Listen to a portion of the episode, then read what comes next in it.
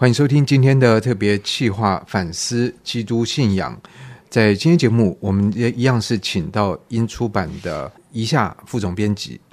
那就像我们在上一集所讲的，我们今天会把焦点放在另外一本一样是由英出版所出版的书籍《路德神话：德国如何发明新教改革者》。这个书名本身就蛮有意思的，就是你怎么会去这样来定名呢？其实原书名就是路德如何变成大写的宗教改革者，但是他没有说德国如何发明这个新教改革者。但其实如果纵观这本书的话，其实他的意思就是这样，就是路德他这个新教改革者的身份，他是一百多年前的发明，所以这个就很有趣，因为在台湾可能真的感觉。不太出来。对，那因为马丁路德的重要改革，一般说就是在一五一七年，那更确切说是十月三十一号，他在这个威腾堡的教堂大门贴上了他的九十五条纲领，然后于是呢就掀起了或者说揭开了这个宗教改革的序幕。嗯、当然这件事情在每逢百年，我想都有一些介绍。我们没有办法活那么久，但是我们经过了二零一七年，但在二零一七年，我相信在台湾整个社会或者甚至教会方面对这件事情。都没有 太多的反应，但据我所知，可能在德国，就这件事情是非常大的事情，是从年初一直纪念到年尾的大事情，而且由此而衍生出来的，不管是书籍的出版或音乐的演出，然后研讨会这些东西是非常非常多的。对，就是在二零一七年，大概五年前吧。就是宗教改革五百年的时候，整个欧洲不只是德国，整个欧洲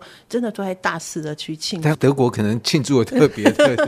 对，特别用力，他们的这个代表人物。那所以当时的确就像你说的，就是有各式各样的研讨会啊、活动啊，然后音乐会啊，各式各样的书籍出版纪念路德这个人物，也纪念宗教改革，甚至有路德公仔出现。然后那个路德公仔，小孩子、小朋友最受欢迎的。对，他的我知道那个其实长得有点像那种乐高娃娃，小小一个。对那个公司就专门出这种东西。对，那路德卖的非常好，卖的非常好。可是，在台湾应该没有人要买，对不对？那为什么会这个样子？是因为路德对他们来讲是一个非常非常重要的人物。那这刚刚嘉恒讲到说，其实有从一五一七年九十五条论纲上贴上那个教堂的门上，然后一直到。二零一七年，这中间过了五百年，但是在这本书里头，它其实还有一个时间点很重要，叫一九一七年，也就是大概一百年前，在一次世界大战期间。在一九一七年的时候，一方面是一次大战，然后一次大战我们知道跟德国很有关系，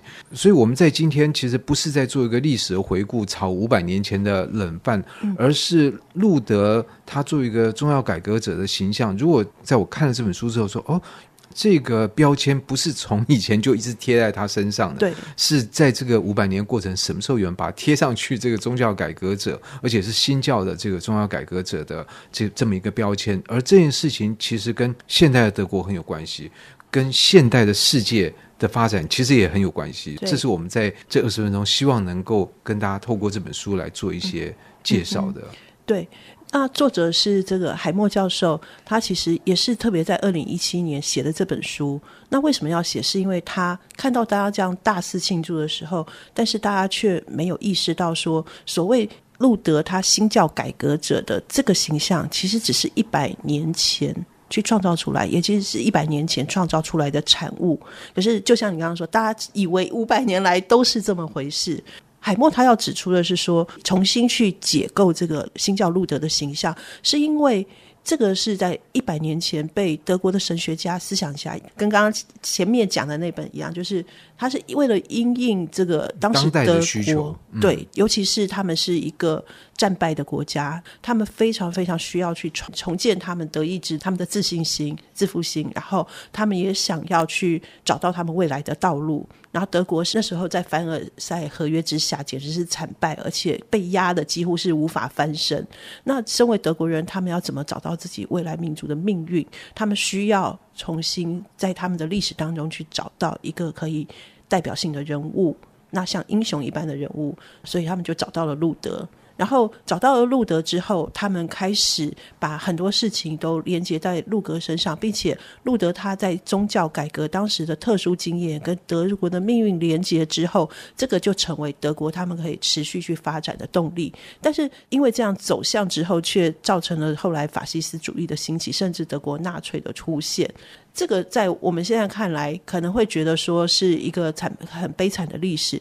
但是海默他想要指的说，那其实是因为当德国找出这个路德成为他们的典范人物，成为他们英雄人物的时候，他们其实就是把路德拱成了一个新教改革者的同时，也把路德的很多现代性的毒素也一起的纳进来。那这件事情因为没有被充分的检讨过。以至于对历史造成了毒害，我们现在都甚至无法分辨，这也影响到至今的我们。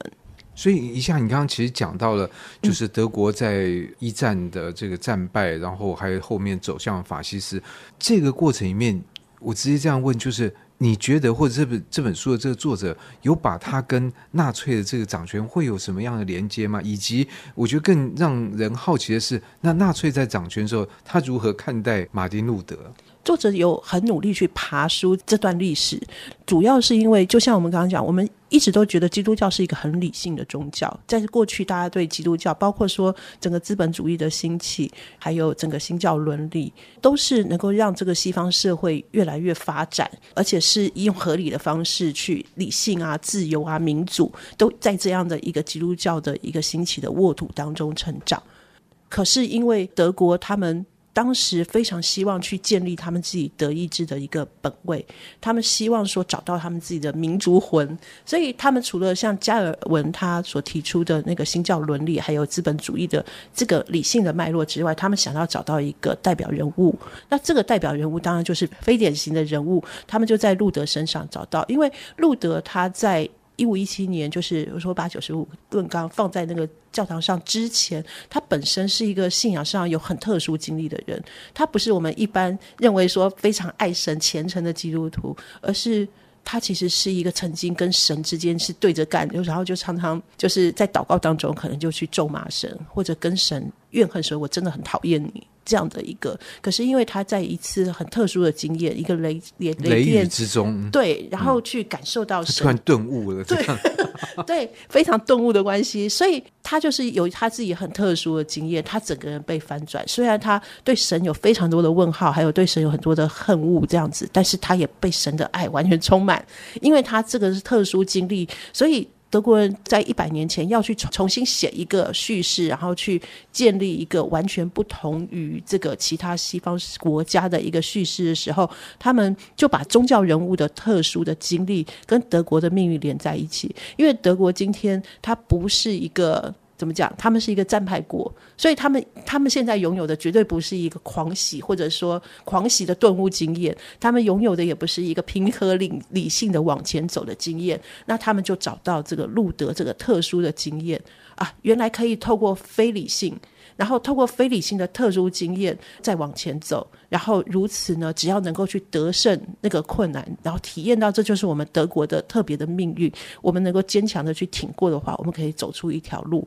也许我可能没有办法讲得很清楚，大家可以要看书回头去看。但是总之就是这个非理性还有这个特殊性的元素，让德国人他们找到他们命运可以去支撑的管道，但也是造成了一个宗教论述连接到这个政治文化上面的时候。它会变成有很多不安定的元素在里面。如果这样来看，我们回头看这个路德最被人所记得或者说引述，就是他强调信仰重要，因信得救。所以信仰这件事情，在你这样来看，它是被归类成一个不能说非理性，它是理性无法照顾的因素嘛？就理性无法去诠释，也没办法去造就这个信仰。你只要相信了这件事情，那其他就不用再讲了。当然不只是这样子，但是从路德的身上，他们得到这样的启发。其实嘉恒也提到因信称义这件事情。那因信称义其实是要对抗天主教当时的腐败嘛，因为当时是要透过赎罪券才能够去洗脱、得到救赎，把自己的罪洗脱干净。马丁路德看到教会的腐败，他想要去进行教会的改革，所以他提出人是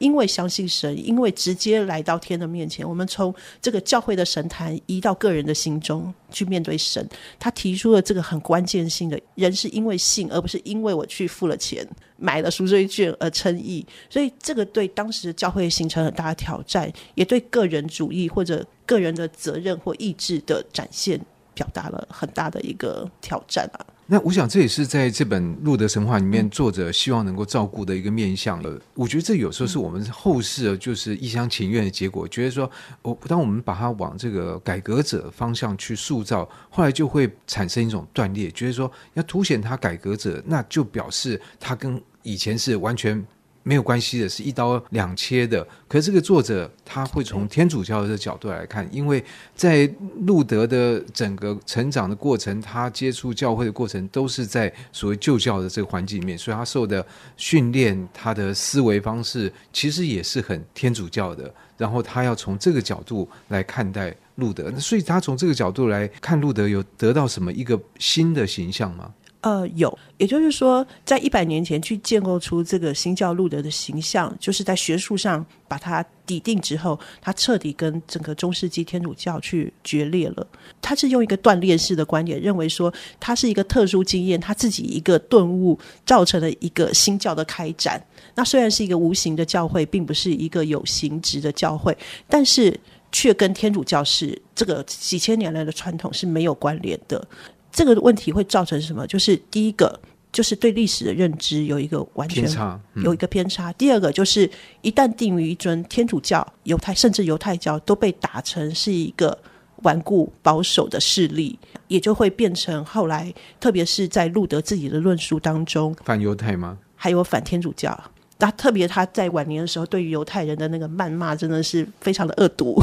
其实，在西方世界都知道这件事情，他是一个两面性的评价的人物人物。对，不过讲提到反犹，也是要说一下，因为反犹这件事情，在二十世纪之前，欧洲是普遍运动，不管哪个国家、哪个文化，事实上在反犹上面都是不遗余力的。所以，我们一样就是说，不要觉得好像二十世纪哦，纳粹最可恶，其他都不反犹，其实不是，他们历史上面是大家都反犹。对，作者刚刚讲到说，因为对于天主教和犹太教，认为他们就是一个跟自己断裂的一个，不是自己一路走来的这样子的一个摸索的过程，一个成长的过程，所以他会把这些切断，而且站在一个对立面。那这个东西当然就是很危险，因为一旦路德跟现代世界的关联这么强的时候，这些新教路德的形象所带来的这些毒素元素，也一直延续到我们现代的社会当中。所以当他重新去找回天主教的路德，他要强调的是说，路德做的是一个教会内部的改革，他想对当时的基督教天主教会，他本来其实一也本来也就是如此，对，后来不是要创造一个新教，对，对，对，是后来这个逼得他走投无路，他只好说，那那我就这样，我就反出教了。而且路德他所提出的论点，他也不是他自己的发明，他其实是延续中世纪非常多的伟大的思想家，他们已经提出了论点，包括奥凯，对。对然后，甚至对于教会要怎么改，圣方济也是在做这样的事情。是是是，是所以路德他并不是发明，他其实是延续着这个传统。所以中世纪并不是所谓的黑暗的，然后落伍的，然后败坏的一个世界。那既然这个形象这样出来了之后，我们透过反省路德的形象，其实也同时反省了所谓现代现代世界因为他的形象建立而带来的遗毒，包括反天主教、反犹太教。那这些就是一并来反省的过程当中，我们看到他提到现在的不是合一运动，就是天主教、还有基督教，甚至伊斯兰教。因为我们知道说，其实路德他要强调的是独立思考嘛。他要强调，我们不是被教会的那个赎罪把持把持，对。嗯、可是独立思考，然后自己可以完全自由的思考这件事情，最后反而变成你去攻击另外一些他者，可能看起来比你弱势。你把宗教分等级这件事情，这个是作者想要去检讨的。因为这个主张过头了之后，反而把自己原初的那个想要独立思考的那个争议变成，另外一种教条了。对对对，嗯，所以我想这本《路德神话》大概跟我们上一次介绍的《制造圣经》大家都有同样的意图，它不是要去推翻你，而是要你再想一次。其实就像我们这个特别计划单元所说的，对对对，我们也不是要去引发什么宗教上面的呃争执，而是说宗教跟政治其实都有相当强的非理性的层面。我们当然可以被这个非理性的激情所带动，然后而且享受这种快感。但是我觉得在被这样的力量鼓舞之余呢，还是可以保留一个理性思辨跟反思的空间。那尤其像马丁路德，我觉得在这本书的前言，作者也提到了，像韦伯是对于马丁路德这个新的形象重新塑造的一个其中的一股力量。而我们知道，韦伯所探讨的新教伦理跟资本主主义之间的关系，其实台湾我觉得在以前在讨论这个的时候，就好像把它当成一个哦，新教伦理就是这样。可是新教哪里来呢？从马丁路德来的，所以要讨论这件事情是不能够。避开马丁路德的，所以在今天这个单元里面呢，我们请英出版的副总编辑一下来介绍了路德神话，德国如何发明新教改革。这不是这个跟我们没有关系的议题，从这里面我们会更多了解这个形象所反映出来的现代世界。所发展的一个路径，而我们也在其中追求我们的现代性。所以，不管是教徒还是不是教徒，我觉得这本书应该都蛮值得一看的。那我们就谢谢一下，嗯，谢谢嘉恒，谢谢大家。以上单元由数位传声制作播出。